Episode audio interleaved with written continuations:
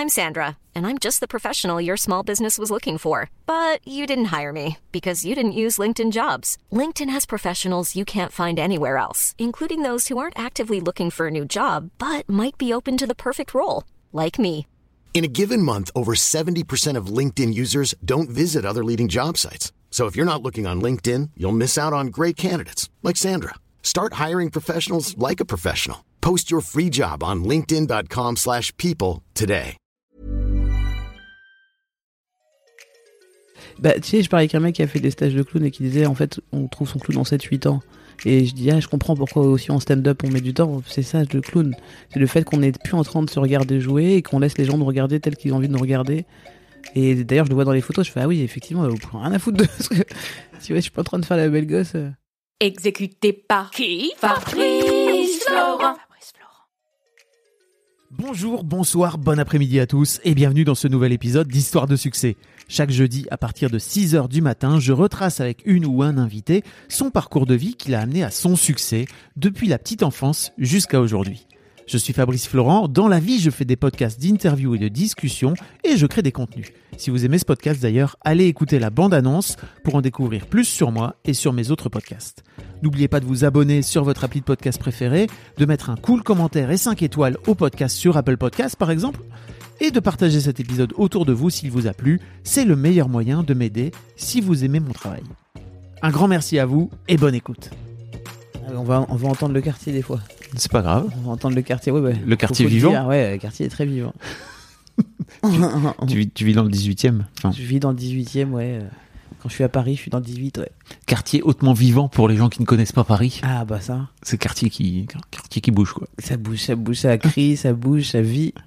Ça négocie dans la rue. On était en train de parler d'argent. Et ça boit aussi beaucoup. C'est pour ça que ça crie d'ailleurs. On va pas se mentir, c'est beaucoup l'alcool. Là, clairement, dans mon rue, c'est l'alcool. Alors qu'il n'est que vendredi après-midi. Ah oui. Mais bon, Bah, ça a commencé ce matin. il n'y a pas d'heure. Enfin, ça a commencé il y a bien longtemps dans leur vie. Mais... ouais, il y a pas d'heure là. On était en train de parler d'argent. On était en train de parler d'argent, ouais. De... Ça m'a saoulé parce qu'on était en train de pas enregistrer. Tu sais. Ouais. Il y a vraiment le piège. Et qu'est-ce qu'on disait sur l'argent Tu me disais que, rapport, euh, que toi, de ton côté, t'as as tendance à t'appauvrir. Oui, euh, ouais, ouais, j'ai- j'ai peur de ce que je peux devenir avec l'argent. Ouais. Tu vois, parce que j'ai vu des gens changer avec l'argent. J'ai vu des, copains, des copines et tout. Euh, j'ai des exemples d'avant euh, mon métier, de pendant. Tu veux dire des gens dans le showbiz, tout le temps, euh, même avant, même au-delà du showbiz, quoi. Au-delà du showbiz. des gens qui ont gagné de l'argent autour de toi et qui ont changé? Ouais, tu les, enfin, tu, ou qui cherchent à en avoir et qui changent juste alors qu'ils ont même pas encore. tu vois, tu vois les yeux, les globuleux de l'argent, ce que ça peut faire aux gens, quoi. Et mais en fait, ça pour moi, ça vient aussi parce que les gens n'ont pas travaillé sur leur rapport à l'argent avant. Mm. C'est-à-dire que de ce, Bien fait, sûr. de ce fait-là, tu viens foutre sur l'argent plein de Il y a projections. plein de choses sur lesquelles les gens n'ont pas travaillé. euh, Oui. tu vois, et ils sont là, non, ça va, moi ça va. moi, j'ai pas de problème. Moi, ça va très bien. Je sais pas comment. Moi, les gens a maintenant qui me disent, moi, j'ai pas de problème avec ça, souvent, je, je les regarde en disant, Je n'avais pas posé de questions. les gens qui me disent, j'ai pas de problème avec l'argent, souvent, je les regarde en leur disant, mais t'es trop, t'es trop sûr Ah oui. de toi pour que ce soit aussi clair. Mais on a tous un problème avec l'argent. C'est un problème déjà, l'argent euh, dans la. Non, je crois pas. Pas, pas la monnaie, hein. l'argent, Ouais. l'argent euh, tel qu'on l'a. Là, en ce moment, enfin, tel qu'on le vulgarise, quoi. L'argent est un problème dans nos relations humaines. euh, parce que c'est une drogue euh, et toute drogue est un, peut devenir un problème. Genre, la weed est un problème. C'est aussi un truc cool, mais c'est aussi un problème. Hmm. Euh, donc c'est un problème. Il faut, il faut, il faut, il faut en voir le, le- le côté néfaste pour euh, toujours l'appréhender, quoi. Je vois ce que tu veux dire. Mais en vrai, moi, le truc que j'essaie de faire avec mon podcast Histoire d'argent, c'est vraiment de dire aux gens, en fait, tu peux aussi euh, le voir comme un truc simple qui est une, un truc neutre, en fait. Tota- non, mais totalement, ça, ça peut l'être aussi. C'est le ça peut. Oui. C'est ne n'oublie pas que ça peut basculer. Genre, il faut rester vigilant avec l'argent. Hmm. Je trouve, je trouve parce qu'il y a eu plein de moments dans ma vie où j'ai eu ce truc où j'avais l'impression que je gérais et que j'étais euh, euh, dans le partage, euh, dans la bonne, dans le bon investissement. Ouais. Et puis il y a des moments, d'un coup, je sais pas pourquoi, non, je fais des choses qui n'ont pas de sens avec cet argent, Comme quoi? Comme payer des choses qui n'ont pas, comme payer des magnums en boîte à plein de gens pour dire ouais, juste lever les bras deux secondes dans l'air et avoir cette sensation que là, j'ai investi pour que les gens me regardent et pour que deux secondes, on se dise waouh, elle a tellement d'argent. Ok. Ouais, tu peux basculer. Mais c'est bien Bon, aussi c'est parce que qui fait ça. C'est la première drogue, tu vois. mais c'est bien aussi parce qu'il y a un moment- il y a un truc de kiff et de partage autour de ça quoi, tu vois. Oui, il y a une tu façon peux le de voir faire. comme ça. Ouais, mais je sais. Mais On- tu le faisais Au fond de toi, tu le sais. tu le faisais pas pour ça. Tu Ça arrive hein, que j'ai pu faire comme ça. Mais là, ce moment-là particulièrement, j'ai senti que l'argent avait été un problème. Et moi, enfin, c'était moi le problème, pas l'argent. Évidemment que c'est pas l'argent le problème, c'est les gens qui, qui le pratiquent. En plus effectivement, tu as toujours cette double casquette de de Ah ouais, alors producteur et d'artiste où t'es Ça n'a aucun sens du coup dans mes, dans mes réunions. Je sais plus ce qui s'est passé il y a pas très longtemps, mais on, on m'a parlé d'une dépense. J'étais là, mais qui a dit ça? C'était C'est l'artiste. l'artiste? Mais il faut pas, il faut pas. Ça te coûte beaucoup trop cher. Vraiment, les gens ils me regardent bizarrement des fois dans ma boîte. Ils font, mais c'est toi qui l'as dit. Je fais, est-ce que vous êtes sûr que c'est moi? C'est terrible.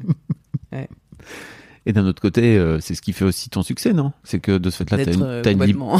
non, t'as une liberté. C'est, aussi ce qui, ce qui t'a amené dans, dans ton chemin à avoir cette liberté aujourd'hui de, de pouvoir t'autoproduire, quoi. Pas de l'argent Le, le fait de, de- Ah. d'aller, chercher cette casquette de, productrice, d'a- d'avoir cette double casquette. Je crois pas que je l'ai cherché. Hein. T'as jamais Je cherché déjà sur ma tête. je vois. Je- des- quand je raconte en interview, euh, où on me demande c'est quand votre premier sketch, et puis euh, c'est comme ça que j'ai compris que j'étais productrice depuis toujours. Genre, euh, j'avais 7 ans et j'ai fait mon premier sketch, je crois que Ouais. j'en avais même parlé, avec mon cousin, et j'ai fait payer l'entrée de la salle. Ah, ouais. À ma, à- tu vois, il y avait trois personnes dans le public, mais j'ai- il y avait le principe quand même de payer l'entrée parce que j'avais fait un travail. Ah ben, pas mal. J'ai- Tu vois, j'ai fait une mise en scène, le dé- les décors, je pense que je, mérite 10 centimes par entrée. Et euh, c'était une économie, c'était pas du tout un truc pour le. Je, je sais que c'était sain, mon rapport à l'argent à ce Mhm. moment-là. C'était juste, bah, il me semble que j'ai travaillé. Et vous avez. Enfin, là, j'ai besoin d'argent. Peut-être j'ai besoin de carottes, vous aurez demandé des carottes. Mais honnêtement, euh, tu vois, il y a plein de moments où je me dis. euh, si les gens pouvaient directement payer mon loyer quand je fais un spectacle, ou- moi ça me va. Hein.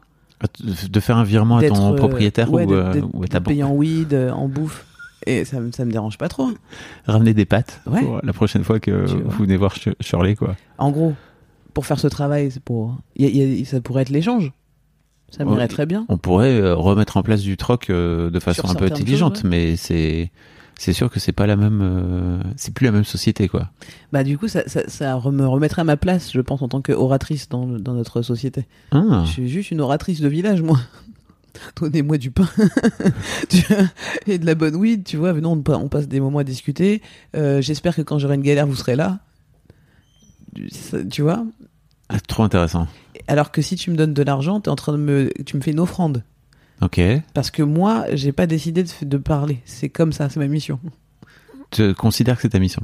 Ouais, je considère que c'est ma mission dans le sens où c'est ma vocation. Hmm.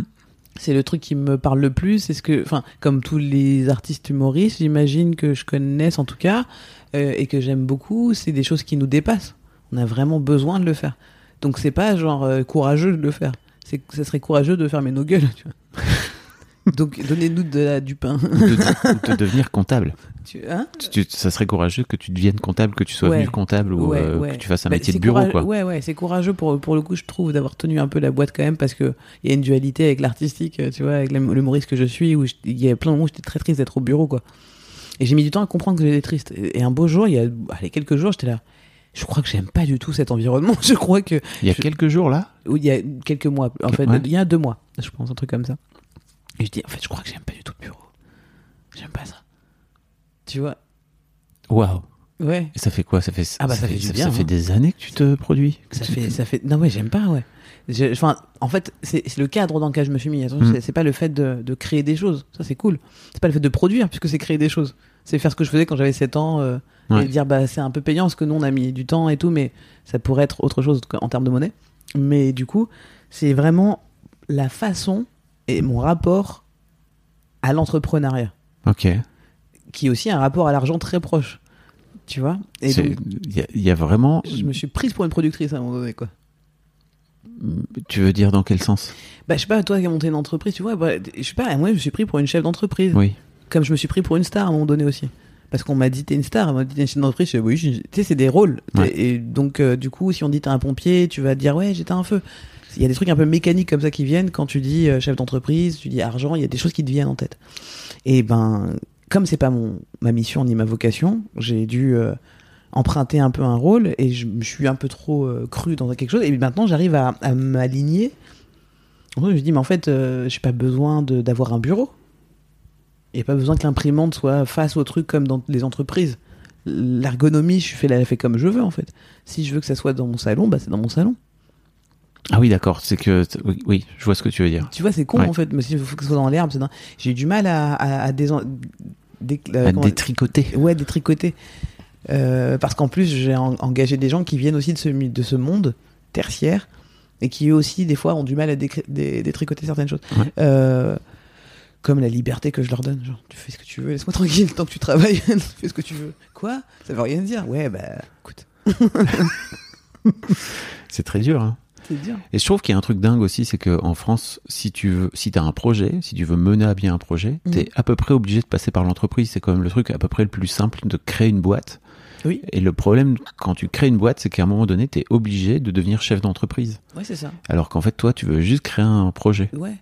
Moi, j'ai toujours dit quand j'ai monté ma boîte, si quelqu'un veut bien. j'ai comme si j'avais fait une maison, je dis maintenant, si quelqu'un veut bien être propriétaire ou concierge, j'allais s'occuper du reste. Et personne mais c'est ta boîte, t'es là, mais non, euh, Hmm. j'ai juste fait les murs. Vous pouvez. C'est un truc qui est très très compliqué à, à- je crois, à comprendre, c'est que tu peux trouver quelqu'un qui peut gérer la boîte à ta place à un ouais, moment de donné. fou. Mais ça y est, ça commence à venir dans l'idée où les gens qui travaillent avec moi et que j'ai engagés, ben, ils comm- ça y est, je leur ai donné suffisamment de skills dans ce que je voulais et, et dans mon carnet d'adresses, dans, tu vois, dans leur aisance et tout, que je peux, je peux euh, commencer à, à faire mon travail. À aller vaquer et Ouais. commencer à juste te mettre dans l'herbe et, écrire- et penser à des blagues. Ouais, ça fait vraiment là trois mois.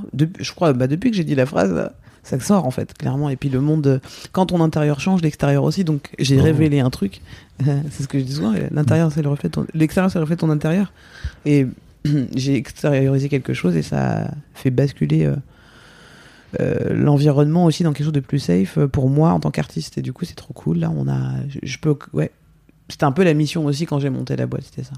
Mais en tout cas, euh, le rapport à l'argent, euh, c'est pour, revenir là-dessus, c'est tu vois avec, avec une employée actuellement, il y a cette question qui se pose parce que son sa mission se termine bientôt et euh, j'ai vraiment pas envie d'être chef d'entreprise. Et elle m'oblige dans sa posture à être chef d'entreprise. Et du coup je lui explique en ce moment ma dualité, je lui dis en fait, elle me dit qu'on continue après, je fais alors t'as plein de compétences qui sont géniales et que je remets pas du tout en question, mais il y a une chose qui n'a rien à voir avec tes compétences, mais qui pour moi est très compliquée à gérer, c'est que tu me mets dans cette posture de chef d'entreprise où des fois je dois te reprendre ou faire des trucs parce que tu as besoin de quelqu'un au-dessus de toi qui fait. Et moi j'aimerais pas, j'aimerais qu'on soit pas dans une hiérarchie pyramidale, mais tu vois, qu'on soit sur la même ligne et qu'on collabore. Mais tu, n'as pas dans ta vie personnelle assez confiance en certaines choses pour comprendre tes compétences et tes qualités. Et c'est toujours à moi de te rappeler tes qualités. Donc ça me coûte beaucoup d'argent parce que malheureusement dans le monde dans lequel on vit, le temps se calcule. En plus, moi, je viens d'un milieu où on peut calculer notre valeur à la minute et tu me coûtes énormément.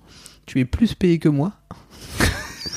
Donc, rajoute ça entre les heures où je te donne des conseils, je te remotive, où je surveille ce que tu fais parce que du coup, je perds un peu confiance. Donc, je dois le matin checker un truc. Tous ces petits moments-là font que moi, tout ce que je te demande depuis le début pour savoir si je te garde, c'est dis-moi en quoi tu es indispensable à notre activité et est-ce que on peut faire une opération blanche avec entre ce que tu rentres et ce que tu sors Si tu es capable de me le dire, moi je pourrais lui dire à sa place, je veux dire, elle pourrait rester dans la boîte, tu vois. Mais si elle, elle peut pas le dire, je peux pas le faire à sa place. Parce que sinon, bah, ce que je lui ai dit, hein, je lui ai dit, on peut rester amis, parce qu'on s'entend bien. Mais pour la boîte et pour notre bien-être à tous, ça veut dire, tout est en ordre de toute façon. Donc, si tu ne restes pas, c'est que ton chemin, il doit être encore aller chercher, encore puiser au fond de toi. Pour, parce qu'elle, elle aimerait tellement rester. Parce qu'elle se sent tellement bien. Elle m'a dit, moi, depuis que je suis là, je me sens trop bien. Je dis, mais ici, c'est pas un thalassothérapie. ça me fait, et ça me fait trop plaisir en plus, ça m'embête de Oui. te dire ça, mais ça, ça me fait trop plaisir que tu te sentes bien. Mais moi, moi, je me sens pas de ouf. Comment ça se fait? Faut que ça soit mutuel. Euh, donc, euh, je veux pas que l'argent, est ce que je lui ai expliqué? Je lui ai dit, tu sais, l'argent, ça peut être un problème pour moi, comme tout pour toi, qui stresse pour savoir si tu vas garer ton contrat et tu ne penses qu'à ça, là. Quand tu me demandes finalement si tu vas rester, ce qui t'angoisse profondément, c'est de savoir comment tu vas payer ton loyer, alors que tu vas être au chômage, mais pour un temps en tout cas. Mais Mhm. voilà, il y a- je comprends ton stress. Mais sache que t'en mets un aussi sur moi, puisque je, moi, tout ce que je veux savoir, c'est que l'énergie que tu apportes à la boîte, tu la ramènes aussi à la boîte. Et elle se calcule en argent. C'est pas moi qui ai décidé des règles. Donc si tu es capable de montrer par un calcul verbal que ça s'équivaut, ben après c'est bon, laisse-moi tranquille. Tu restes, tu fais ton contrat toi-même. De toute façon, c'est toi qui fais les contrats. tu fais ton contrat et tu signes. Mais je veux que tu fasses face à toi-même. Laisse-moi tranquille. Et donc c'est trop bien parce que ne pas être dans un truc pyramidal pour moi, ça permet de vraiment d'avoir une famille artistique et de travail avec qui on peut avancer, mais sur qui j'ai pas de responsabilité. Mm. Tout le monde est responsable de lui. J'allais dire, ça va aussi avec ton. J'imagine que ça va aussi avec ton chemin Mm, euh, personnel par rapport aux gens que tu recrutes et que tu fais rentrer dans ta boîte. Bah oui. Moi, j'ai mis très longtemps avant de me, avant de comprendre les gens dont j'avais besoin. Oui, bah oui, ça, ça a été comme euh, les couples pour moi. Les premières copines avec qui j'étais, c'était vraiment tous les trucs, les, les erreurs. J'étais là, bon, bah, je veux pas recommencer ça, et puis tu recommences quand même. Et en, avec les employés, c'est pareil. Je couche pas avec, hein, c'est pas ça que je suis en train de dire. Bon, Non, mais pas tu fais, que- au cas où il y a des montages. tu vas chercher souvent euh, les, les gens pour des bonnes raisons, Mm. ou tu fais rentrer les gens dans ta boîte pour des bonnes raisons qui sont pas forcément toujours les bonnes, ou en tout cas Ouais. qui sont peut-être bonnes pour toi en tant que, que patron, à ce moment-là, ouais. euh, qui sont peut-être pas bonnes pour, le- pour la structure. Ouais, c'est bon pourtant donc être humain à ce moment-là. C'est-à-dire que moi, un jour, j'ai recruté quelqu'un parce que j'étais malade, elle m'a donné un mouchoir. Ok. C'est Le- après coup que je me suis rendu compte. mouchoir le mieux J'étais rentabilisé. là, oh là là, mais elle est tellement attentionnée, j'ai tellement besoin d'attention en ce moment. Mm. T'es là, mais c'est ça que tu cherches, quelqu'un qui te donne de l'attention, parce que ça, ça s'appelle euh, couple, quoi. Et c'est un problème, là, Charles. Mais euh, je m'en suis rendu compte après coup, parce que tu, tu peux te mentir à toi-même sur les raisons pour lesquelles tu engages. Je me suis pas dit, elle m'a donné un mouchoir, je vais l'engager. Mais le sous-texte, c'était ça, en fait. Je me, suis, Mhm. j'ai- je me suis refait tout l'entretien. J'étais, mais en fait, t'étais juste fatigué. et t'avais juste besoin d'un mouchoir et qu'on te dise, tiens, regarde, je fais attention à toi, toi qui travailles tous les jours et tout ça. Mauvaise idée de ouf. Bon. Pas très bonne idée. Ouais. Charlie, on est là pour euh, parler de ton nouveau spectacle. Oui. En plus, vraiment, Ouais. qui est fabuleux, que j'ai vu il y a quelques, Merci, merci. il y a- il y a quelques mois, Ouais, mais ça passe. hein. que tu rejoues le 12 juin Mhm. au théâtre de l'Atelier. Mhm. Et est-ce que tu le rejoues après? Parce qu'il n'y a pas d'autre date prévue Ouais, non. Euh, je- vais. Tranquille, Bilou. Là, je suis en train de faire ma maison à la campagne. C'est vrai? Euh, alors, en fait, euh, je- j'ai.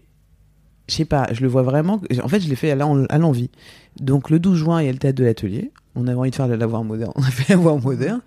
Euh, lavoir moderne, ça nous a permis de faire une résidence un peu aussi technique et, et euh, de scénographie pour, pour mettre en place la scéno, euh, le décor et, et, euh, travailler la lumière qui va avec. La Voir Moderne, qui est une sorte de pièce, enfin de, de- Ouais. d'endroit fabuleux dans Paris, si vous êtes jamais ouais, allé. c'est une salle de théâtre à l'ancienne, avec du bois, des charpentes, c'est assez Mhm. joli.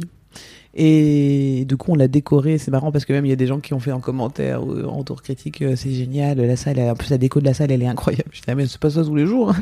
c'est nous qui avons mis la déco. mais ça fait plaisir du coup. Tu Mhm. dis, ah, trop cool. Euh, on a créé l'ambiance que je voulais et tout, c'est trop bien.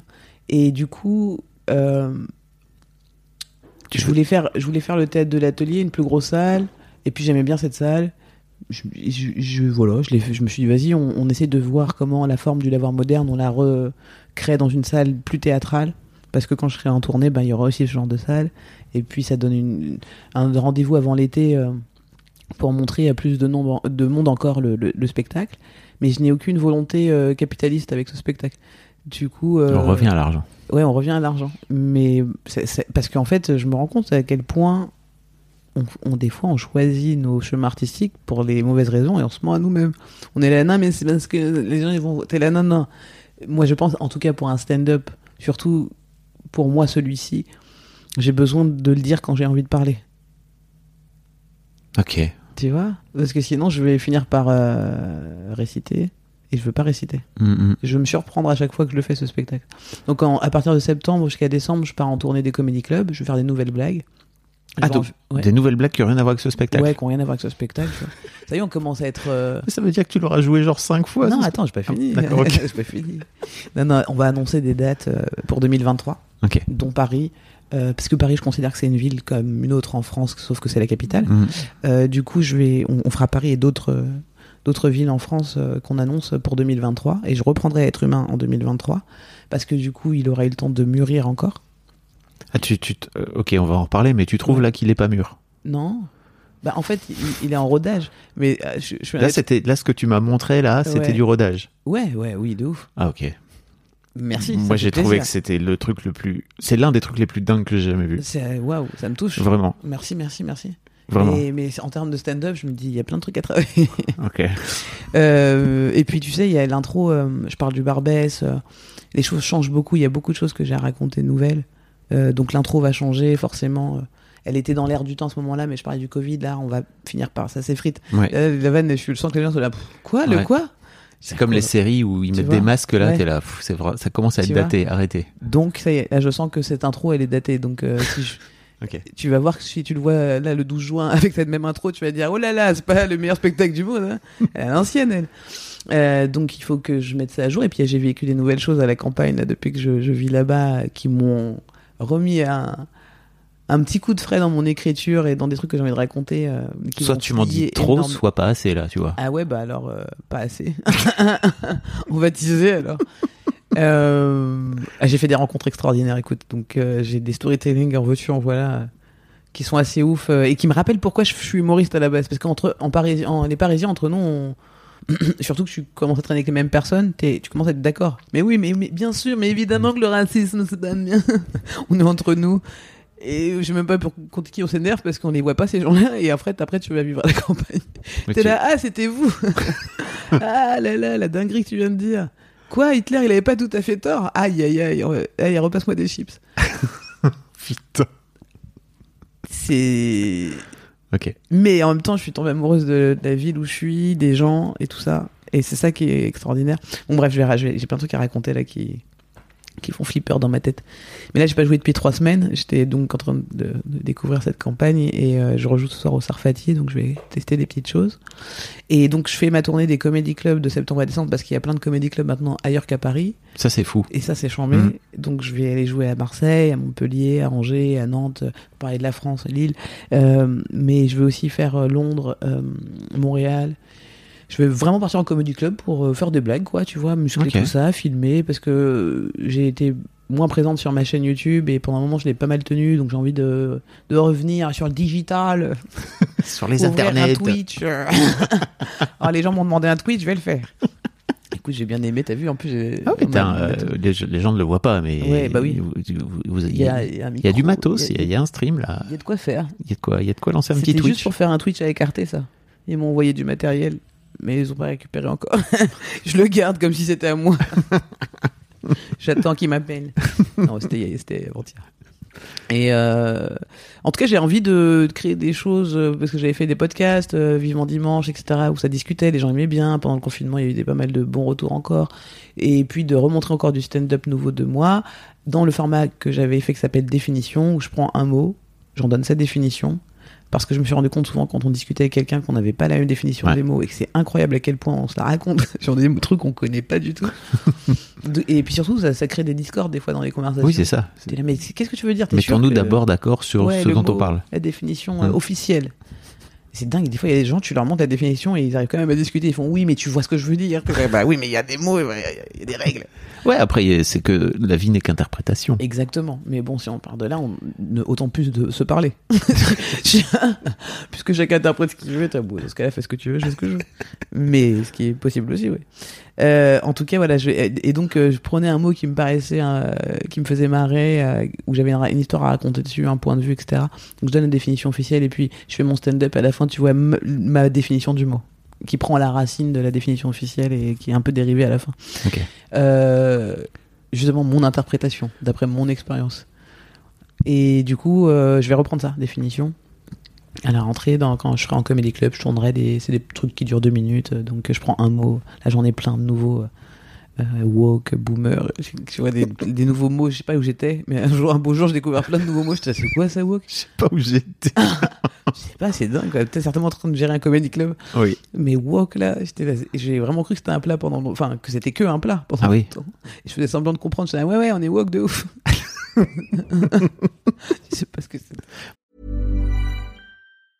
I'm Sandra, and I'm just the professional your small business was looking for. But you didn't hire me because you didn't use LinkedIn jobs. LinkedIn has professionals you can't find anywhere else, including those who aren't actively looking for a new job but might be open to the perfect role, like me. In a given month, over 70% of LinkedIn users don't visit other leading job sites. So if you're not looking on LinkedIn, you'll miss out on great candidates like Sandra. Start hiring professionals like a professional. Post your free job on linkedin.com/people today. Pour les gens qui savent pas, woke, ça vient de, Ah ça vient de, des, des États-Unis, qui de- signifie oui. éclairé, euh, et en gros qui veut dire en France euh, tous les gens qui ont un peu conscience de des inégalités euh, sociales, euh, Mais culturelles. pas du mot woke. C'est possible d'être woke et pas savoir. Mais en même temps, c'est la meilleure façon de l'être, je trouve. Ah ouais. C'est bah, de juste l'être. Non, mais tu vois, c'est de l'être et de pas avoir les, de pas, de pas Avoir se le coller l'étiquette quoi Ah sur, oui, sur oui, le front. Oui, bah c'est flippant quoi. Parce que je me sens ouais. Et est-ce que boomer, ça- on peut être boomer et woke? Bah, oui. euh, Parce que pour, J'ai pour j'ai moi- du mal encore à comprendre ces définitions. pour, pour moi, un boomer, c'est vraiment un mec qui est euh, qui, qui, qui va dire un truc euh, à côté de la plaque, tu vois, euh, qui est plus dans qui est plus dans l'air du temps. Mais en fait, euh, globalement, euh, moi, j'ai des meufs euh, dans, dans- chez Mademoiselle qui me disaient que j'étais un boomer. Ok, ok. Et je leur disais, en fait, si, si vous êtes... Elles avaient 20 piges, tu vois. Ouais. Et moi, je leur disais, en fait, si votre niveau de débat et de vouloir euh, discuter avec moi, c'est juste de venir me dire quand vous n'êtes pas d'accord, ok, boomer, tu vois, je leur dis, peut-être on peut juste essayer d'aller un peu plus loin. Un jour, je me suis vraiment énervé Énervé, sur... je sens sur- que t'es encore un peu en colère. je me suis vraiment énervé sur elle en leur disant, en fait, tu peux me dire boomer si tu veux, mais c'est pas, bien- c'est pas un argument, quoi. Ouais, tu vois, sûr. tu peux juste venir m'expliquer pourquoi t'es pas d'accord avec Oui, c'est moi. un peu un truc taquin quoi, boomer. Bah, c'est, c'est juste euh, ta gueule vieux con. C'est, Ouais, ouais, l'équivalent de ta gueule vieux con, quoi. Tu vois. Alors, je dis, moi, je veux bien que tu me prennes pour un boomer, mais juste explique-moi au, au moins pourquoi, quoi, tu vois. Après, on peut discuter. Je pense que c'est une réponse de boomer que tu viens de faire. bah, peut-être. Peut- non, mais peut-être. Peut-être. Mais ceci pas dit, trop compris la définition. ceci dit, c'était la réponse de leur patron aussi, tu vois. Donc, à un moment bah donné, c'est vrai. t'es pas- C'est- Non, mais on, c'est vrai que. on revient au- on revient à la Thalasso, tu vois. C'est- pas, c'est pas une colonie de vacances, hein, ce- cette boîte. Bref. Vous m'avez pas vu, mais je suis parfois très heureux d'avoir, euh, de, de ne plus avoir Ah bah oui, autant de. Euh, je voulais reparler de. Est-ce que ça te va si on parle du contenu d'être humain? Oui, bien sûr. Parce que tu, pour moi, c'est, pour moi, c'est ton Nanette. Mmh. Mmh.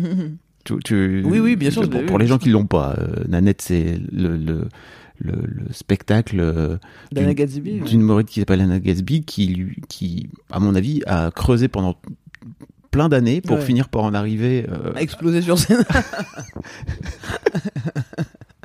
Ah oui, et oui, je et pense j'ai l'impression que tout ce que tu as produit sur scène depuis 10 piges, Ouais. même plus, hein, euh, 15, Ouais, ouais. euh, finit par t'amener là où t'es aujourd'hui à être humain, quoi. Ouais, bien, ouais, bien sûr. bien Et je me dis juste, mais d'ailleurs t'en parles, je crois, dans le spectacle, ou peut-être t'en as parlé après dans la, dans la FAQ, euh, t'as fait une petite question-réponse après.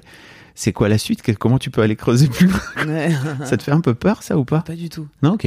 Au contraire, ça me fait du bien de me dire que peut-être euh, je vais faire une, une pause. Ah oui. Euh, Non, je suis contente. Je suis, je suis déjà contente qu'il soit reçu comme ça, le spectacle. Parce que il est, ouais, il, il est à certaines parties hyper personnelles. Et du coup, Il euh, est très personnel sur à peu près tout. ouais, ah ouais, il y a des trucs qui me paraissent très universels. Oui, Tu vois, Mais par euh, rapport- avant d'être personnel. Mais il y a des choses qui sont directement Sont- personnelles. qui sont très intimes. ouais, de fou. Bah, no, tu, tu parles beaucoup de ton genre. Enfin, moi, j'ai vu la, j'ai vu l'affiche arriver. Je me suis dit, ça y est, Shirley est en train de pose un truc là euh, Mm. où tu, tu joues depuis des années euh, sur Ouais. sur ta fluidité de genre en fait. Ouais. Et là, tu mets les mots dessus. Ouais. Et je crois que c'est la première Parce que fois. je les avais pas, moi, ça arrivait avec Boomer. hein. Voilà. Putain, ah bah voilà, c'est ça que je suis depuis le début. Non binaire. Moi, j'aime bien ça, oui. Donc, euh, t'es- tu, tu te situes entre les deux genres. euh, tu Ouais. sais pas, tu sais pas vraiment euh, où. Si, je sais. Oui. Je le sens. En fait, si tu, je peux, limite, on peut faire le jeu. Je peux te dire toutes les toutes les secondes où je suis. Hmm. Euh, souvent, ça va être euh, quand même assez permanent sur euh, quelques minutes, heures, journées, mais ça peut vraiment fluctuer. Je peux vraiment te dire. Et en plus, euh, il y a cette euh, sensation d'avoir. euh, Vraiment, c'est quelque chose dont je parle sin- sincèrement, euh, tu vois, par rapport à des choses dont je parle en spectacle, il y a des, conséquences euh, à certaines euh, expériences de vie que j'ai l'impression de découvrir chez moi. Alors, je sais pas du tout si c'est le cas. il faut absolument que j'aille voir, mais je n'y vais pas chasser pour euh, pour, le- des troubles de l'identité, tu vois. Ouais. Donc du coup, euh, j'ai l'impression d'avoir plein de couches à ces, tu vois, à, à cette fluidité. Le problème, c'est qu'une fois que tu ouvres, enfin que tu soulèves le tapis, en fait, euh, tu te rends compte qu'il y a plein plein d'autres choses derrière, quoi. C'est sûr. Ah oui, oui, c'est clair, c'est clair. Oui, quand tu commences à vraiment euh, à aller dans la cave, regarder les tuyaux et tout, t'es là, ah ok, c'est comme ça. Ah, il est cassé ce tuyau, c'est bien ce que je me disais, ça fuit dans la cuisine. Ah, c'était là.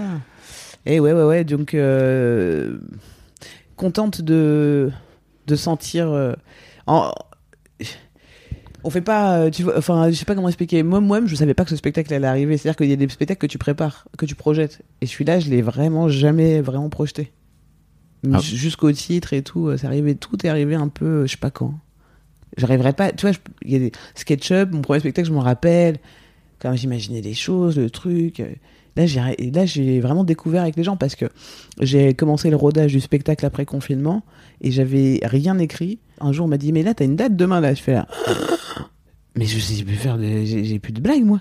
Quand tu dis le Barbès Barbès, c'est parce qu'en fait, t'as ouvert il y a quelques années un. Le, ouais, un octobre comedy club. 2019. J'ai ouvert le Barbès Comedy Club en octobre 2019, donc vraiment avant le confinement. On a eu vécu toute l'aventure de rencontrer public, de fermer les portes, de réouvrir couvre-feu, etc. Donc je, je faisais tout pour que la marque puisse euh, garder euh, euh, sa rayonnance et tout, parce que ça avait bien commencé, donc il fallait pas descendre en termes de présence et tout ça, et que les artistes se sentent toujours aussi bien malgré tout. Donc du coup, ça m'a demandé beaucoup d'énergie. Et, euh, et du coup, rien que d'y penser, j'ai oublié où on avait. Et- ça m'a fatigué. T'avais mis de côté euh, tout l'aspect artistique pour le coup. T'a- Le mien, en tout cas, Oui. Je commençais à le perdre presque là. Mm. Et il y a eu un moment euh, assez, euh, assez clé ici même euh, avec Navo euh, qui m'a rappelé qu'il fallait que je m'occupe de- d'une marque euh, qui s'appelle Shirley. J'étais là, c'est une marque? Ah ouais, c'est pas que mon prénom Ah bah, C'était quoi votre discussion avec Navo à ce moment-là euh? Écoute, Tu travailles depuis des années hein, pour expliquer un peu aux ouais. gens avec Navo, c'est un peu ton, ton Jiminy Cricket. Ouais. T'as- on a fait plein de digressions là. Je suis là, attends, on avait parlé d'un truc avant. Ouais, TDI, c'est ça. Ah ouais, ça, à chaque fois que je parle d'un truc comme ça, j'oublie. Je n'en étais où déjà ah ouais. Euh, Alors, Navo, on a fait un, projet il n'y a pas longtemps ensemble. Et dans ce projet où je devais être à la fois artiste, productrice, directrice artistique, je parle de la marque et de mes stratégies, de ce que je vais faire, de ce que mon avocat il a dit. Et à un moment, il me regarde, il me dit Eh, eh, eh, je m'en bats les couilles de Barbès Comedy Club. C'est le parrain du Barbès Club. Eh, je m'en bats les couilles de tout ça, ta marque Barbès, ta stratégie. Moi, si je suis pas prod, c'est vraiment pour éviter ce genre de discussion. Donc vraiment, tout ce que je vois, c'est que la marque Shirley, elle fait n'importe quoi. Sur scène, c'était pas ouf. Et tout ce qu'il disait, c'était vrai, tu vois. Et qu'est-ce que tu fais pour ton vrai travail, celui pour lequel on s'est rencontrés? Il me dit, là, tu me parles comme si tu habitais dans un palace. Regarde où t'es. tu me parles comme si t'étais Jeff Bezos. Et tu es dans cet endroit, tu vois, qui est vraiment euh, rue là-bas, ghetto de ouf. tu vois. Et après, là, j'ai rigolé de ouf. J'étais, ah, le bâtard. Il a parlé vrai. Il a parlé vrai, il m'a mis un petit coup de poing amical. J'étais là, ah, waouh, je suis réveillé. Allez, on repart au travail. Euh, C'était très récent, ce, ce truc-là. Mais euh, ça m'a réveillé quand euh, est-ce que je devais faire? Pourquoi on en arrivé là? Parce que C'est cool d'avoir des amis comme Navo. hein. Ouais, c'est chouette. En gros, euh, quand je fais au rodage du spectacle, j'ai vraiment pas de blague parce que j'ai trop, trop, trop donné, encore une fois, au Barbès Comedy Club. Donc on remonte de, trois ans avant. J'ai donné, donné, donné. Euh, putain, j'oublie, il y a mille trucs qui me perturbent là. Je sens que. Qu'est-ce qui te perturbe Parce qu'en fait, j'essaie de pas oublier un truc qu'on a dit au tout début, mais je l'ai oublié depuis longtemps. il, y a, il y a un bonhomme qui retient une info. Et là, il y a une info là. Et je fais, c'est quoi? Il fait, je sais pas, je sais plus. Tu peux me laisser au pire. hein. Mais je sais pas si c'est un truc que t'avais juste dans la tête. Mais moi, ce que je, ce que je me demandais, c'était un peu comment tu comment t'en étais venu à écrire ce spectacle, quoi. Voilà, et ben donc je parlais de ce rodage, merci, je reviens, où j'arrive avec rien puisque j'ai pas eu le temps d'écrire. Et on sort du confinement et tous les dates ont été reportées, tu sais. Et à un moment donné, j'étais dans la vibe d'écrire, de faire des stand-up et tout ça, et puis confinement, et puis hop, je suis reparti dans l'entrepreneuriat uniquement. Quand j'arrive à ma première date à Caen, ben j'ai pas de blague et je décide d'y aller sans blague. En fait, je, je prends la décision genre trois jours avant. la décision était déjà prise, mais je me suis menti même pendant jusqu'à trois jours avant en me disant bon bah visiblement tu n'as pas écrit. On en vient toujours à la même conclusion, donc euh, bah t'as déjà fait des trucs comme ça sur scène et tout. Tu verras, t'as- t'as quelques idées. Tu vois, j'écrivais des trucs, mais j'arrivais pas à écrire en fait. J'arrivais plus à faire comme avant, à écrire des phrases en entier et tout, raconter tout un truc, euh, aller sur un truc cahier. Donc j'écrivais des idées. Ouais, je veux parler de ça, ce sujet-là, je veux parler. Ces sujets, j'écris des mots. Et j'arrive sur scène et tout, et je dis aux gens, euh, et vraiment j'ai peur, hein. je bois beaucoup de whisky. Je suis arrivé avec la bouteille, le verre et tout. Déjà, c'est à Caen, au Théâtre à l'Ouest. Théâtre à l'Ouest, c'est une configuration assez simple, hein. les gens ils sont en face de toi, comme dans tous les théâtres. Mais il y a aussi un côté un peu cabaret, bref, il y a un petit balcon sur le côté, machin. Et je dis, ah, ça va pas la config et tout. Ça fait deux ans que j'ai pas joué, hein. on se remet bien, que j'ai pas vraiment joué mon spectacle. Et vraiment, je suis là, ça va pas, et je mets des chaises sur, sur la scène pour que les gens m'entourent, un peu comme on a euh, l'avoir moderne du coup, dans la scénographie. Je dis, je veux que les gens soient à côté de moi, je veux pas être face à eux comme si j'avais un texte. J'ai pas de texte Il faut qu'ils soient à côté de moi, on se tient la main. Ils sont autour de moi, on fait un cercle, quoi. Donc il y a des gens en face, sur le côté, sur la scène. Les gens ils comprennent pas. Ils montrent, tu vois bien qu'ils sont, ils se comportent comme des figurants et tout. Ils comprennent pas pourquoi ils sont sur scène. J'arrive à casser ce délire-là, on, on discute et, et je leur dis j'ai rien. Mais j'ai des trucs, mais j'ai rien quoi. C'est-à-dire, j'ai pas. euh, Mais là, tu vois, ça commence à rigoler, genre, ah, ah, ah, tu vois. Donc je Mm. dis, bah, ah, un rire. Ah, je, je me rappelle déjà c'est quoi des rires. Je commence à parler avec eux et je dis, ok, on- ce qu'on va faire, c'est que je vais mettre un chronomètre. Je dois aller jusqu'à au moins une heure de spectacle pour que vous n'ayez pas payé pour rien. vous avez le droit de m'insulter. Peut-être on verra pour les remboursements. Mais laissez-moi essayer, s'il vous plaît. Ouais, vas-y, vas-y. Et on y va, quoi. J'essaye un truc, deux trucs, je raconte un autre truc. Je rebondis. Des fois, dès je- sais évidemment, ça fait 15 ans que je fais ça, donc je me, dis, si jamais c'est la merde, t'as quand même des blagues. Euh, Donc euh, au pire, tu refais des blagues. Les gens, ils aiment bien. Moi, ça me rend folle de refaire des blagues qu'ils ont déjà vu à la télé. Mais ils aiment bien. Et des fois, il y en a qui connaissent pas. Parce que dans ta tête, t'es Michael Jackson, mais on connaît pas ta blague. Mais je l'ai quand même fait à Montreux. Ils bon, jamais vu. Et ouais, fait, puis quand tu vas vois, voir les Rolling Stones, t'aimes bien qu'ils te chantent Satisfaction, oui, voilà, quoi. Tu vois? Hmm. Donc euh, je me dis, bon, t'as quand même un, un truc de secours. Et bah, je m'en suis très peu servi. Je m'en suis me servir pour. En fait, je m'en suis pas servi. Je m'en suis. C'était plutôt genre, oh, ok, ce sujet-là, il va avec cette blague-là que j'ai déjà. Clairement, il faut que je la fasse maintenant. Tu vois, donc c'est Ouais. comme ça qu'elles sont arrivées, les blagues à l'ancienne. Elles sont pas arrivées comme, Eh, on change de sujet, hein. tu vois, ça c'était trop cool. J'ai pu parler avec eux, on a créé un lien. Parce qu'en fait, j'avais, de toute façon, j'avais pas de texte, donc j'ai- d'abord, fallait créer un lien. Un réel lien avec euh, là. Ça va, ouais, ok, le confinement c'était comment? Je commence à raconter, j'ai quelques blagues sur euh, ma réaction pendant le confinement, le masque, etc. J'ai quelques petits trucs, donc je raconte ça et on développe et je fais deux heures avec eux. Deux heures? Ouais, deux heures, euh, première soirée et tout. Et il y avait deux euh, filles, euh, on a marqué deux filles qui étaient venues à la première soirée, qui sont venues à la deuxième et tout, parce qu'elles ont capté que, ça- que c'était pas du tout un spectacle classique dans le sens récité, qu'elles auraient pas les mêmes textes et tout. Et donc elles sont revenues. Et ce qui m'a touché le plus, c'était que ce qui fait qu'elles sont revenues, c'est parce qu'il y a un truc que d'ailleurs j'ai pas développé dans le spectacle. Peut-être ça va revenir, parce que c'est une pensée que j'ai de toute façon sur le, le groupe. Enfin, j'ai développé tout un, un truc sur la- ma vision du groupe. Mais comme ça a évolué en même temps que je le disais aussi, j'ai arrêté de le dire parce que j'étais plus trop d'accord avec moi. Enfin, en tout cas, je trouvais que ça manquait de subtilité à des endroits sur pourquoi le groupe c'est pas bien. Mm. En même temps, c'est bien. tu vois. Bon, et donc euh, elle, elle était venue pour ça, parce que ça les a marqués, parce que il y avait cette idée de considérer les gens pour ce qu'ils étaient, pas pour ce qu'ils représentaient. Et pour savoir ce qu'ils sont, il faut prendre un. Que- Et ça, tu peux pas l'avoir juste en croisant quelqu'un dans la rue. C'est forcément conscience que tu vas avoir une mécanique qui se met en place quand tu verras quelqu'un. Parce que c'est comme ça, c'est pas grave. C'est juste observe-le. Ne te juge pas, observe-le. Mais euh, sinon, prends le temps de regarder les gens dans les yeux quand il y en a. Euh, Tu vois, regarde-les. Et tu, tu, tu verras, tu verras qui c'est. Hmm. Euh, faisons appel à notre instinct de base des fois quand même, c'est important. Et on l'oublie ces trucs-là un peu. Bon bref, et du coup ces deux filles sont voilées, tu vois. Donc c'est ça qui me touche le plus, c'est qu'elles me disent merci pour cette phrase sur le groupe parce que nous-mêmes on se reconnaît pas forcément dans des groupes auxquels on est censé représenter, qu'on est censé représenter quoi. Et c'est j'étais là, putain c'est cool. Et je l'ai pas gardé bizarrement, tu vois, mais Ouais. ça m'a marqué qu'elles reviennent pour réécouter et voir comment je pouvais développer euh, cette idée-là, que j'ai effectivement redéveloppée euh, le lendemain. Et après, on en a discuté après le spectacle toutes les, toutes les trois. C'était trop cool. C'est ce soir-là que tu te dis, tiens, ok, je vais parler de mon genre et de mon rapport au genre. Non, c'est bah, tous les spectacles. hein. C'est tous les spectacles. c'est tous les spectacles. tu l'as construit petit à petit?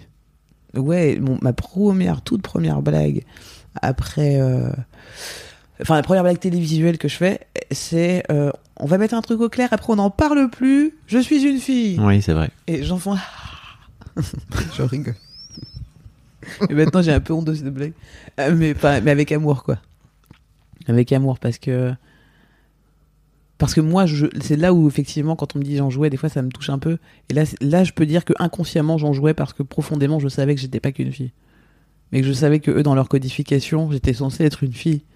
Du coup, c'était rigolo de faire arrête petit bonhomme, tu vois. Voilà, il y a tous un truc transphobe euh, que j'avais pas encore. euh, tu vois. Tu parles de toi, tu vois. Non, mais je parle de moi, mais je parle mal de moi. Et c'est vraiment ce que Nanette dit. C'est Mhm. l'autodérision, se s'humilier pour euh, faire plaire aux autres. C'est vraiment ce que j'ai fait à ce moment-là. Et donc je me pardonne, mais euh, pour le coup, le genre et la question du genre a toujours été présente. Toujours. Monsieur, euh, je crois que vraiment, je le dis dans mon tout premier spectacle SketchUp, je fais une blague dessus, sur le fait qu'on prend pour un garçon. Je crois que c'est là où je dis euh, euh, le truc des seins. Tu vois, que que- mais comme c'était des trucs qui n'ont pas été forcément retenus dans la tête des gens, je crois que je le redis maintenant aussi encore. Je le raconte, quoi, parce que c'est quelque chose où, où on me dit. tu sais, il y, a- il y a un mec qui m'avait. Enfin, qui me dit T'as un gars Et je dis Non, je suis une meuf, et parce que j'étais encore dans ces codes binaires. Hmm. Donc je dis ben Non, je réponds Je suis une meuf. Et il me fait Non, t'es un gars. Et je dis Mais regarde, j'ai des seins. Il me fait Non, t'es un ancien gros. Et il croyait vraiment que je me foutais de sa gueule. J'étais là, wow, c'est un délire. Et si j'en parlais, je crois, au premier spectacle. Et en même temps, c'est compliqué de lui répondre comme ça de but en blanc. Non, mais moi, je suis non-binaire, tu vois. Bah, en fait, Aujourd'hui, ça commence à rentrer. Et justement, non, non, mais parce s'il que. m'avait dit t'es un mec, je- aujourd'hui, je dirais oui. Oui. En fait, c'est juste ça, je, je me prendrais même pas la tête. La dernière fois, il y a mon couvreur avec, euh, tu vois, pour, pour, pour le toit, je le salue. Bonjour. Il est trop mignon. Il m'a envoyé un message hier quand j'étais à France Inter. C'est super, on adore. J'étais- Mon couvreur m'envoie un message. Bon, bref. Et il me dit, je sais pas pourquoi j'ai envie de te masculiniser. Je sais pas pourquoi j'ai envie de te... Je dis, bah parce que je suis un gars aussi. Ah, il me fait, ah ouais, d'accord. il y avait un peu de jugement, mais un peu d'acceptation aussi. Il était, oh, d'accord. ah écoute, ouais.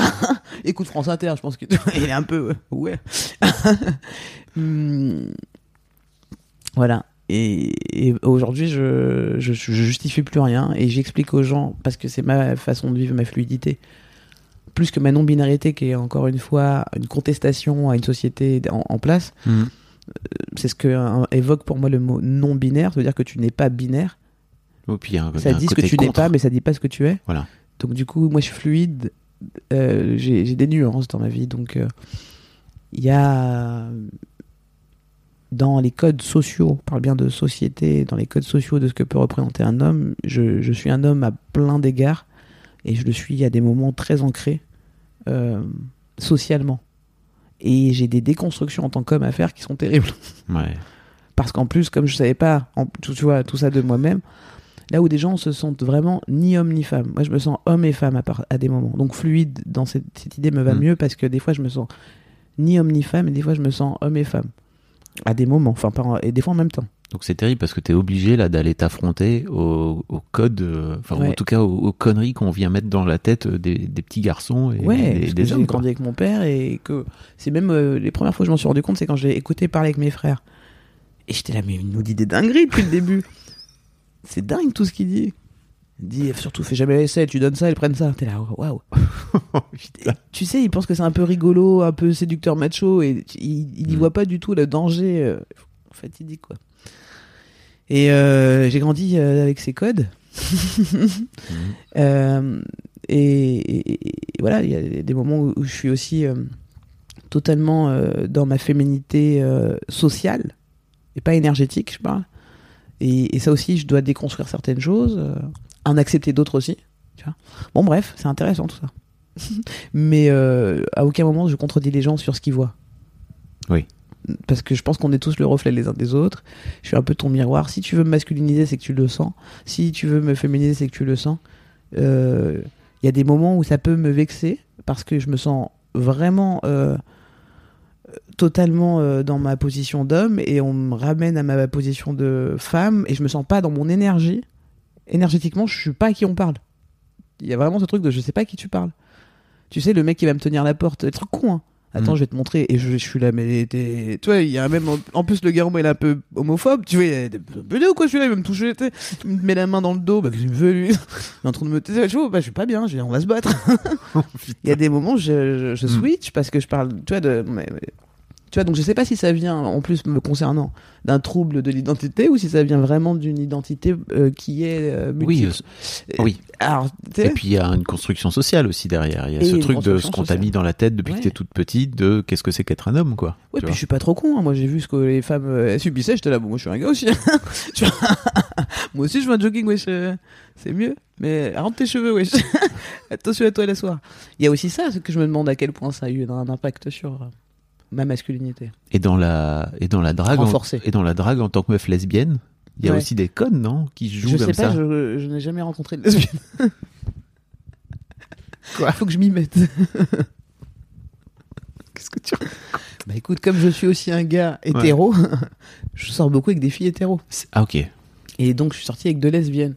Pas sorti même, j'ai rencontré deux lesbiennes. ok, ok. Et qui je n'ose pas trop coucher. Parce que comme elles sont lesbiennes, je voudrais pas les importuner. donc le, le bon compromis pour moi, c'est les hétéros, tu vois. Ah putain, j'avais jamais vu comme ça. Ce qui est un problème. hein, comme- tu veux, tu veux Parce dire qu'à un moment donné, elle va le retourner avec un vrai gars, euh, ce qui est transphobe, parce que c'est pas parce que j'ai pas de bite que. Tu vois, et tout un monde comme ça où je suis perdu, je suis vraiment dans une impasse. Où les gens passent, ils font, ouais, c'est sympa cette impasse sombre, hein, un peu sexy ici. Je vais faut un no esco. Elle est où la tub? C'est un peu ça, non? Ouais. Putain. Ouais. Oui, ça doit pas être simple. Ah, c'est relou. Avec les hétéros, quoi. Donc c'est pour ça que je- j'essaie de plus aller dans le monde queer, qui me correspond quand même plus. Mais en fait, c'est vrai que je. dé- Oui, parce qu'il doit y avoir des meufs ou des mecs qui sont aussi fluides, tu vois. oui, totalement. Mais c'est juste que j'ai, j'ai, je sors pas beaucoup comme personne. Je suis une personne qui sort pas beaucoup d'une manière générale. Et encore moins en boîte, quoi. Et c'est quand même dans ce genre d'endroit où on a, on a tendance à faire des rencontres dans les bars et tout. Tu connais les applis de rencontre sinon? Je déteste. Ah. Ah, je déteste. Je, je- je suis pour le, les rencontres de la vie. je suis pour la vraie vie. Très boomer pour le coup. Mais je sais que je suis un boomer, c'est terrible. Mais non, non, ouais, je, je suis. Ah non, ça me stresse. Les rencontres et tout, les applis. Ok. Bon, après, j'ai essayé une fois quand même. Après, on m'a dit, j'ai rien soignant. J'étais là, non, c'est pas moi, je suis parti. Oui, c'est un autre problème. Et après, j'ai fait les applis là pour les gens connus. J'étais là, j'ai pas sorti avec des gens connus. Quoi. Oui, ça c'est un peu. Il y a- il y a une forme d'endogamie un peu Oh relou. là là, bah, le communautarisme, quoi. Marion Séclin, elle s'était, fait- elle m'a raconté qu'elle s'était fait têche de Tinder en disant vous avez piqué la photo de Marion. Ah oui, il y en a plein comme ça. Non, moi c'est moi. Ah, ça fait mal. C'est dur d'être, euh, d'être une personne. Ah, c'est très dur. On est isolé dans notre donjon. Est-ce qu'on peut parler du, Du spectacle? du Non, mais euh, parce qu'on parle du spectacle. Ouais, carrément, je que dire ça. Non, je trouve ça assez fabuleux aussi de, de, de- que tu que tu décides de porter ce sujet-là. Ah oui. Parce que c'est, comme, Ah oui. comme je le disais, je crois vraiment que c'est un sujet qui est très peu connu en fait, et que tu décides de venir Mhm. porter ce sujet-là et de le porter en plus pas en venant faire des blagues Ah oui. euh, sur la société ou je sais pas quoi, mais en parlant de toi, parce qu'en fait tu Mhm. parles de toi. Ah oui, totalement. Je trouve ça, assez, je trouve ça assez génial. Ouais, je me suis pas rendu compte à quel point euh, c'était nouveau et tout, parce qu'en fait, ça fait tellement longtemps que j'attends ce mot que, Oui. en fait, moi, ça me libère. C'est la première fois que je me sens libérée. Tu vois, Ouais. parce qu'on m'a toujours dit t'es un mec, t'es une meuf, t'es un mec, t'es une meuf, avant même que je sois humoriste et tout. C'est tout. Souvent, il y a eu ce, ce- cette, euh, cette évocation chez moi euh, où je disais bah je suis Shirley et je savais pas répondre. Je pouvais pas, je voulais pas répondre fille, je voulais pas répondre garçon. Je suis Shirley. Je- et, et à un moment donné, j'ai lâché l'affaire. Et je suis devenue une lesbienne garçonne. Ouais. Que ça te fait rire. je sais pas pourquoi ça me fait rire. Si je le voyais en spectacle, je rigolerais. Je serais ah c'est marrant. Je vois ce que tu veux dire, mais la vanne n'est pas finie. mais je rigole à la prémisse. Mais bah parce que tu te crées des codes qui sont acceptés un minimum. C'est-à-dire que tu vois. Tu dis bon bah apparemment ça lesbienne les gens ils connaissent ok mais ça me définit pas totalement et ça je me rends compte aujourd'hui aussi et ils connaissent aussi euh, les lesbiennes euh, pour qu'on puisse les reconnaître dans la société et puis euh, avec euh, des pics sur la tête. Bon, ça je peux pas, mais je vais mettre des chemises à carreaux. Et ça, carreaux. ça fera du bien à ma non-binarité.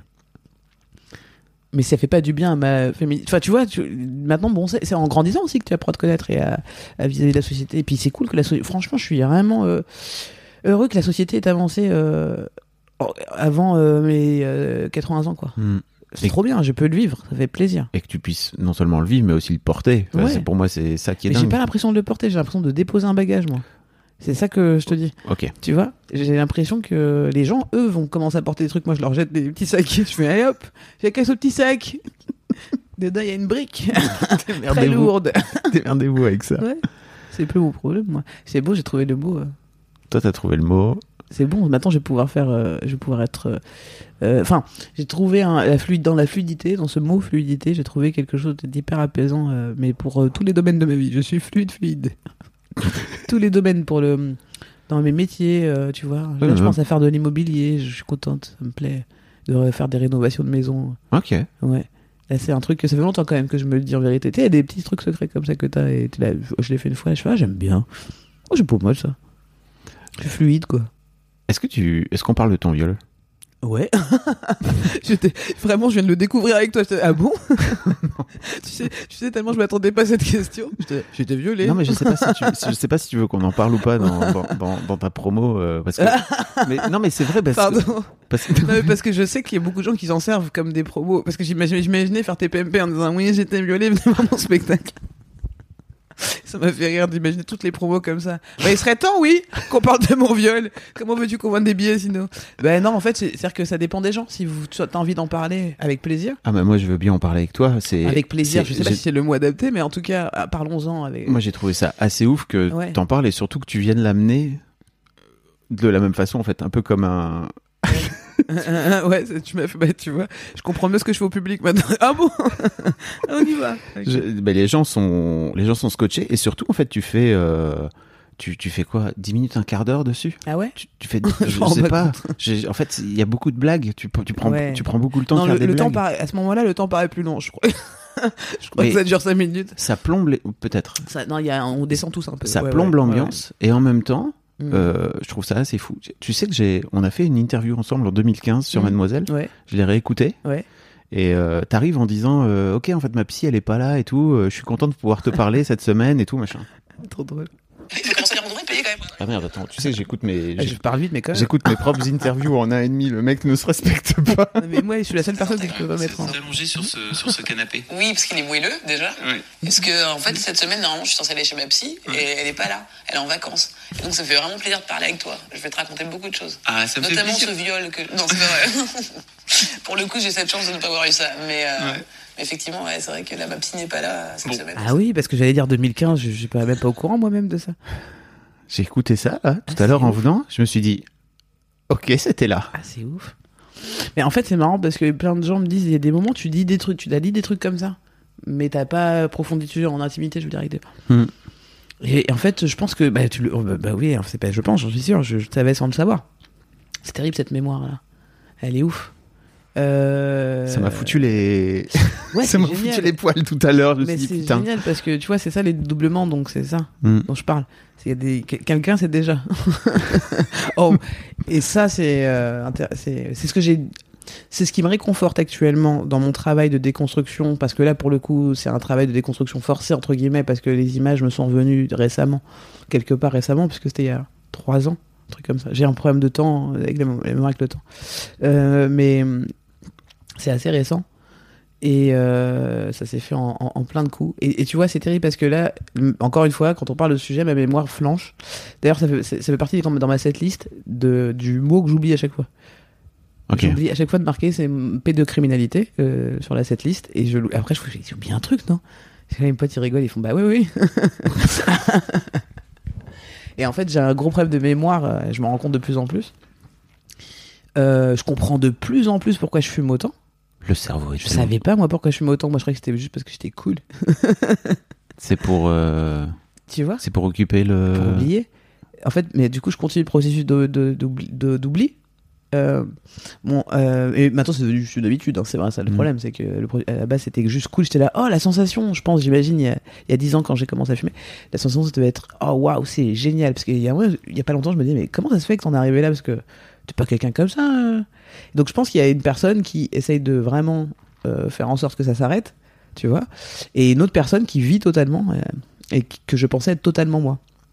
Il y a une autre partie de moi qui, était là et qui est à côté euh, tentait l'inverse. Le cerveau est trop bien fait pour nous protéger, quoi. incroyable, incroyable.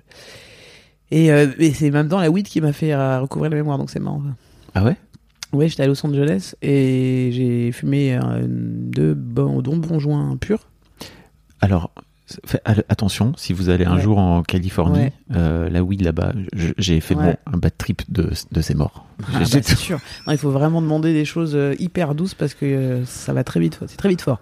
Et, euh, et je me suis retrouvé à, à- avoir un espèce de défilé d'images qui était tellement violente et tellement incompréhensible, absurde, tu vois. Enfin, pour moi, Et puis douloureuse. Ça, ça, je m'en rappelle que c'était absolument directement douloureux. C'était pas genre des images de la. Bah, qu'est-ce que je. Non, c'est tout de suite, euh, ça te tire les entrailles et tout.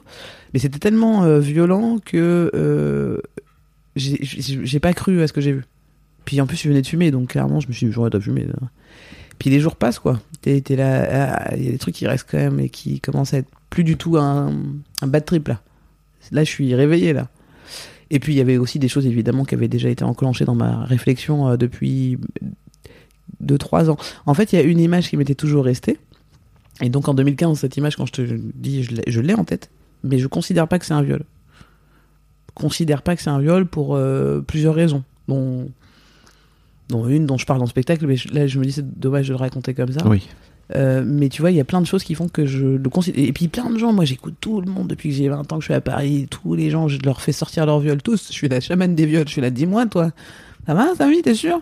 Allez, raconte-moi ton enfance. C'est bizarre quand même, ce cours de vélo sans selle. Tu vois, tu vois t'es sûr et Je sortais, je voulais que les gens sortent leur truc. Tu vois Et j'en ai sorti des. J'en ai fait vomir des gens. Et je me suis jamais dit que. Mais genre à ce point-là. Et pourtant, j'ai fouillé, hein. Mais je fouillais au mauvais endroit. Parce que cette mémoire-là avait été hypnotisée. Hmm. En fait, euh, c'est pour ça que je n'aime pas trop les spectacles d'hypnose et tout. Je trouve que c'est pas un bon spectacle.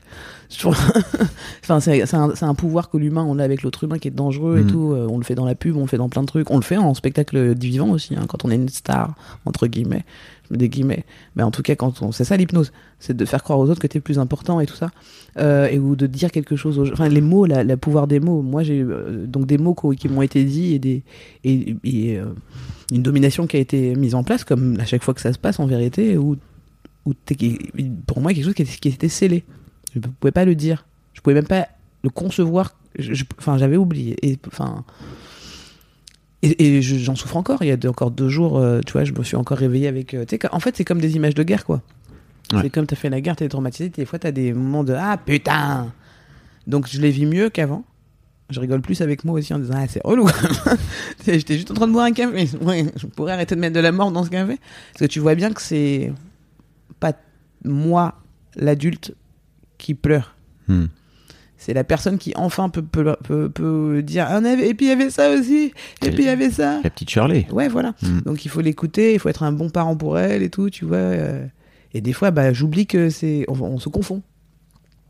Donc, euh, donc c'est un, un long travail. C'est pour ça que, finalement, je réponds à la première question. C'est pour ça que je joue pas beaucoup ce spectacle. Ouais. Euh, aussi.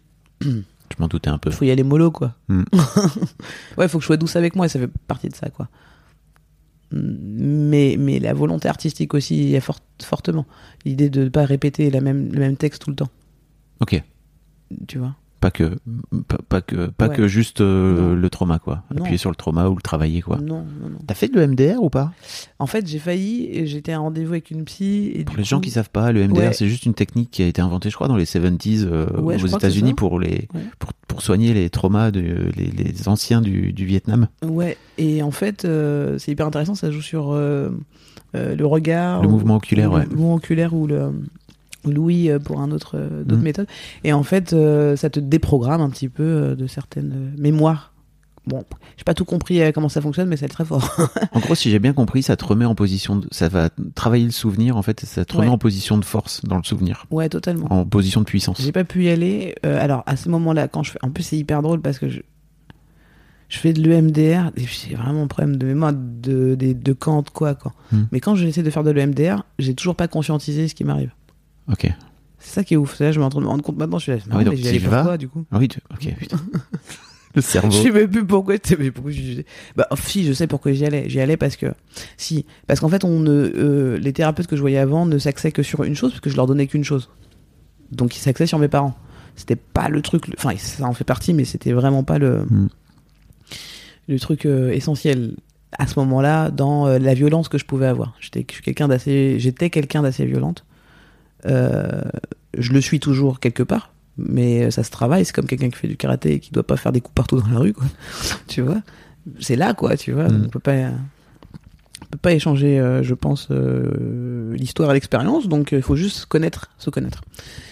Donc, je peux être d'une extrême violence Et du coup, euh, on s'attardait beaucoup euh, sur ma violence et sur d'où ça venait. Et en fait, là, t'es là, ah ouais, non mais c'est bon, j'ai compris maintenant. Bon, bon. Et quand je vais faire de l'EMDR, c'était un peu pour ça. Mais je ne le fais pas parce que mon ex à l'époque me dit, fais gaffe, euh, quand tu fais de l'EMDR, c'est mieux de parler avec la psy avant, avant que vous fassiez les séances, qu'elle connaisse vraiment ce ce que tu viens y chercher, avoir deux trois séances de discussion. Et vraiment, je dis, à la- je me fixe de sur, sur ce conseil. Je me fixe en disant, faut vraiment qu'on parle et qu'on fasse d'abord que parler, et on verra plus tard. De toute façon, je me sens pas de me laisser aller à un exercice Ouais. euh, d'hypnose presque, tu vois. Ouais. Donc je lui dis à la dame, je lui dis, ouais, j'aimerais bien qu'on parle avant, on fasse plusieurs séances, et puis après on verra pour ça, pour la machine là qui fait des trucs bizarres. Elle me dit, d'accord, ok. Et là, dans la même séance, on, je me retrouve face au truc à faire le, le truc, et je, et je peux même pas t'expliquer comment on en vient là. Juste, elle m'a dit, bon, on y va alors? Et je, et je me vois dire oui à contre-coeur. Ouais. Je me vois dire, d'accord. Parce que je me dis, mais c'est bizarre, je, je te l'ai dit au début de la séance, alors si tu insistes, c'est que tu sais. Ou alors c'est que moi-même, ma mécanique est baisée et que je sais pas dire non. Et je me vois ne pas savoir dire non et je commence à faire le- l'exercice et à pleurer de ouf euh, parce que ça, elle, elle est contente, ça marche et tout. Elle me fait, à quoi vous pensez là? Je dis, je pense à vous casser la gueule. et pourquoi vous avez autant de rage? Parce que vous m'avez trahi. je vous ai demandé de pas le faire en fait. Je suis jamais revenu quoi. Waouh. Ouais. Et d'un autre côté, elle a, Donc, appuyé, sur- euh, elle a appuyé sur un bouton. euh, Oui, voilà, du coup, j'ai compris moi-même toute seule euh, c'était quoi le problème à ce moment-là. J'étais là, ok, je peux pas avoir confiance. C'est dur pour moi d'avoir confiance. En plus, je suis pas sûr qu'une femme, pour moi, ce soit intéressant. Mini spoil. Mais tu vois, enfin, du... ouais, bon, bref, j'ai j'ai fui. J'ai fui cette situation qui me paraissait euh, très inconfortable. Mais j'aimerais bien essayer. J'aimerais bien essayer, mais là, je. Euh, Il y, a, il y a chez moi, encore une fois, beaucoup de switch là-dessus où. Mm. euh, il y a une personne qui veut totalement aller en thérapie et d'autres qui n'ont pas du tout envie d'y aller. Donc vraiment, je fais des tours, je fais des mails à des thérapeutes, après j'oublie le rendez-vous, après faut que j'y aille quoi. C'était, c'est ton chemin. En fait, Ouais. euh, j'allais t'en parler aussi. C'est que j'ai l'impression que ça fait 5 ans que tu es sur un chemin de conscience de toi. euh, 5 ans, ouais, peut-être. Ouais. Ça commence en tout cas, ouais, depuis Mm. 5 ans à, à être de plus en plus clair que j'ai un truc à travailler, que c'est pas les autres qui ont un truc à travailler. T'as, t'as- t'as idée d'un déclic, t'as, t'as souvenir d'un déclic en, en fait qui t'a fait prendre conscience de ça? En fait, j'ai toujours cherché. Mais euh, voilà, à force. À force, à force d'avoir mal, quoi. Je crois que mon premier burn-out, ça m'a fait ça. Le premier moment où je vais en HP, là, je pense que. Je me rends pas compte tout de suite parce que j'enchaîne quand même pas mal de descentes après encore.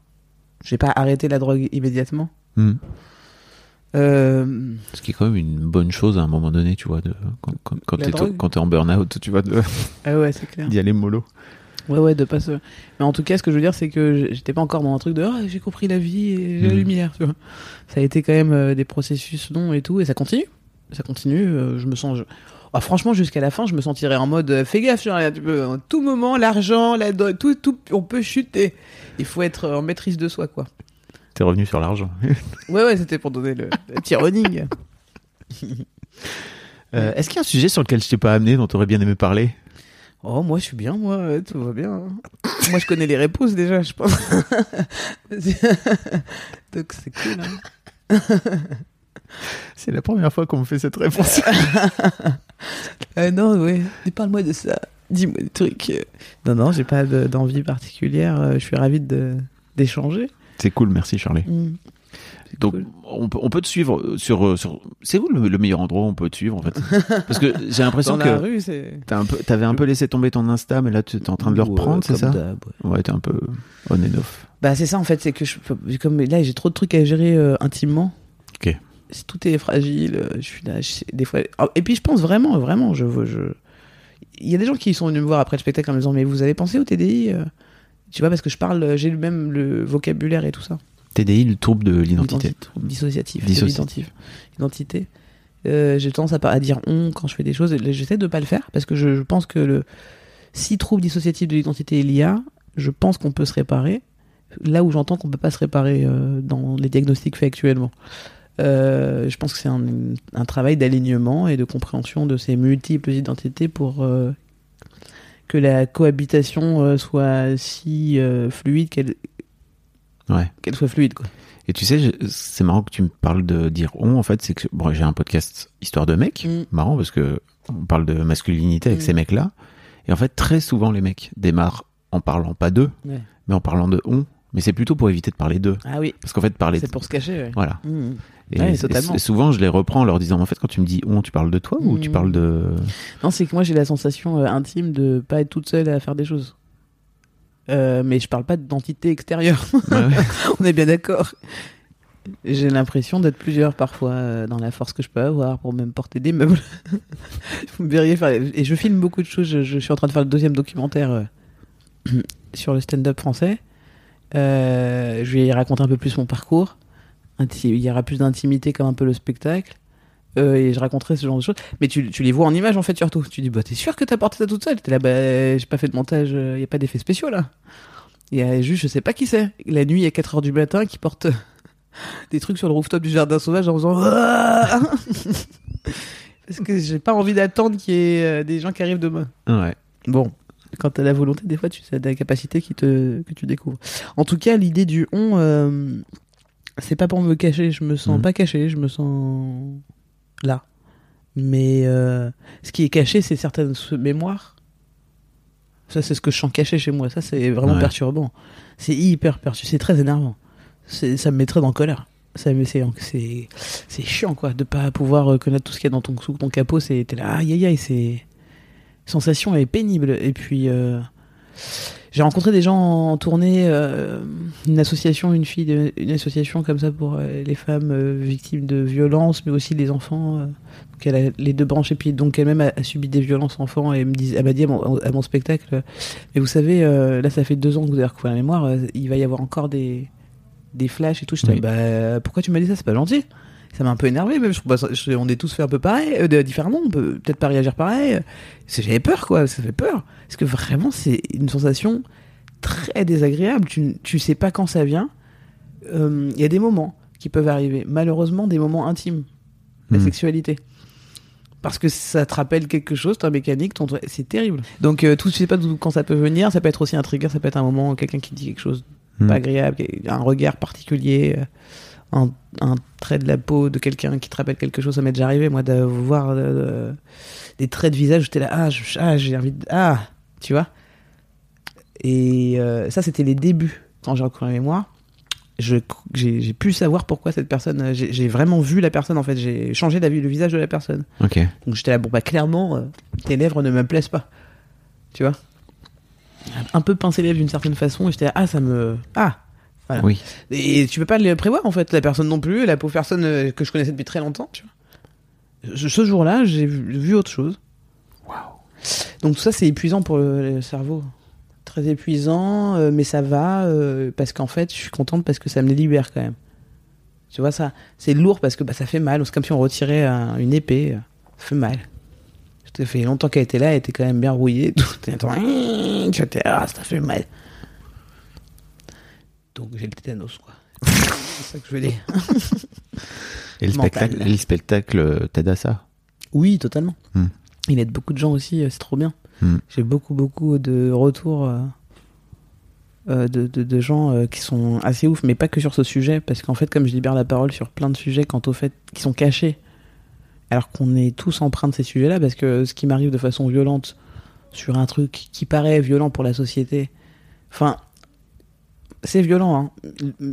La vérité, pour moi, ce qui est le plus violent, c'est en plus, c'est c'est- c'est pas l'acte, même s'il est violent et que je le réprimande au plus haut point. C'est la mémoire qui revient, c'est Mhm. l'effet boomerang. Puis l'acte ensuite. C'est ça, c'est ça dont elle me parlait cette fille à Bruxelles en me disant en fait ça va revenir parce que là c'est une première couche de compréhension. Mais j'avais pas mal pour ce qui m'est arrivé encore. J'avais mal pour les horreurs que je venais de voir parce que j'aime pas les films d'horreur en plus donc vraiment c'est pas sympa comme image. Mais j'étais encore dans la dissociation, je ne me voyais que d'extérieur. Donc c'était même pas moi pour moi. C'est une petite fille qui me ressemblait beaucoup quoi. Mais j'arrivais pas à me dire. Ça, c'était très, bizarre. Tu là, oui, c'est moi, mais c'est pas moi. Ah, t'étais pas. Tu vois, c'est le futuroscope, quoi. T'es là. Ah, Futuroscope. tu vois, le train, il arrive vraiment ou pas, là? Oh là là. Et voilà. Très bonne vanne, ça, le futuroscope. Je sais pas Ouais. si c'est écrit ou pas, Non, mais garde-la. Mais j'ai cru, oui, ouais, tu vois, décrit en live. Et euh, comment. ouais, et ben voilà, encore les trucs de mémoire. Ça fatigue. Non, tu disais que c'était que c'était compliqué pour toi et qu'il y avait la couche d'après. euh, Pour l'instant, c'est Ouais. que la mémoire qui te qui te revient, quoi. Ouais, ouais, ouais, c'est, c'est, voilà. Donc en fait, t'as, t'as des effets qui se coulent. De, après, la- tu, tu revis des choses avec des nouvelles portes en plus qui s'ouvrent. euh, Le en fait, c'est comme un scénario à plusieurs étapes, comme si le, le- le film il chargeait mal. Ça faisait- euh, euh, euh. Des fois, ça fait un défilé rapide. T'es là, non, non, j'ai vu la fin. Tu reviens au début. C'est, et puis, très bizarre. Donc ça, c'est très perturbant de pas savoir ce que ton cerveau machin et on est tous empreints de mille traumatismes, on est traumatisé par mille choses, des mini agressions, des mini traumatismes tout le temps, partout. Euh, et donc on sait pas ce qu'on sait vraiment quoi, tu vois. Le Mhm. cerveau il nous dit pas tout, et il, il- il filtre et il, il prend l'angle qui lui va le mieux au moment donné. Qui voilà. Euh, ça m'a épuisé. Bah, merci en tout cas. Pardon, juste la phrase là, j'étais là, ouh, ça brûle, ça brûle ma tête là. Non mais merci, t'as as, beaucoup parlé merci, d'avoir cool, partagé tout ça. Bah ça fait non, ça me fait du bien aussi. Hein, C'est super. C'est trop bien. Puis bah, peut-être que tu découvriras dans 5-6 ans que tu disais un truc que t'avais pas capté. Il y a des chances, ouais. Putain, c'est quand même ouf. Merci en tout cas. euh, Rendez-vous donc le 12 juin. Et on va rire, hein. Mais c'est en plus enfin c'est pour ça que je te dis que c'est pour moi un spectacle fabuleux, c'est Ouais. que tu viens amener des sujets vraiment difficiles et que t'en fais des vraies blagues et qu'en fait euh, au-delà de du sujet de du fait d'aller creuser et tout, je trouve que t'es aussi au top euh, dans l'expression de ton talent de d'humoriste, tu vois, dans ta façon de gérer euh, le rythme, dans ta façon de gérer les apartés, dans ta façon de gérer les gens qui sont autour de toi. Je me Mm. souviens qu'il y avait un gamin là quand je suis allé quand, Ouais. quand j'étais là et que t'as des vannes qui Ah fusent, que t'es capable de repérer le gamin quand t'as une Mmh. vanne qui, qui parle un peu trop de cul en disant tiens Mm. bim je reviens dessus et tout t'as cette euh, acuité là qui bah, j'imagine après qui revient parce que juste t'as 15 ans d'expérience Ouais, Comedy Club, de- ça aide bien. hein. de, Ouais, c'est trop cool. de scène quoi Ça, c'est vrai, c'est- ça, ça, je peux euh, m'éclate avec ça, avec cette aisance-là. ça, c'est trop bien. Et du coup, ce qui me permet d'être un peu plus sur le propos et moins sur ma, mon apparence euh, et sur euh, tout ça. Sur ce que les gens voient de moi et un lâcher prise. Je pense que, bah, tu sais, je parlais avec un mec qui a fait des stages de clown et qui disait, en fait, on trouve son clown en 7-8 ans. Et je dis, ah, je comprends pourquoi aussi en stand-up on met du temps. C'est ça, le clown. C'est le fait qu'on n'est plus en train de se regarder jouer et qu'on laisse les gens nous regarder tels qu'ils ont envie de nous regarder. Et d'ailleurs, je le vois dans les photos, je fais, ah oui, effectivement, vous pouvez rien à foutre de ce que. Tu vois, je suis pas en train de faire la belle gosse. euh, ouais Je suis en train de vous parler, quoi. Trop bien. Euh, je parle d'intimité, mais ça m- ça m'a. pra- Le but, c'est que je parle beaucoup, beaucoup de mon intimité pour donner l'exemple. Sur le fait de regarder, t'as vu, ça fait rien de dire ça.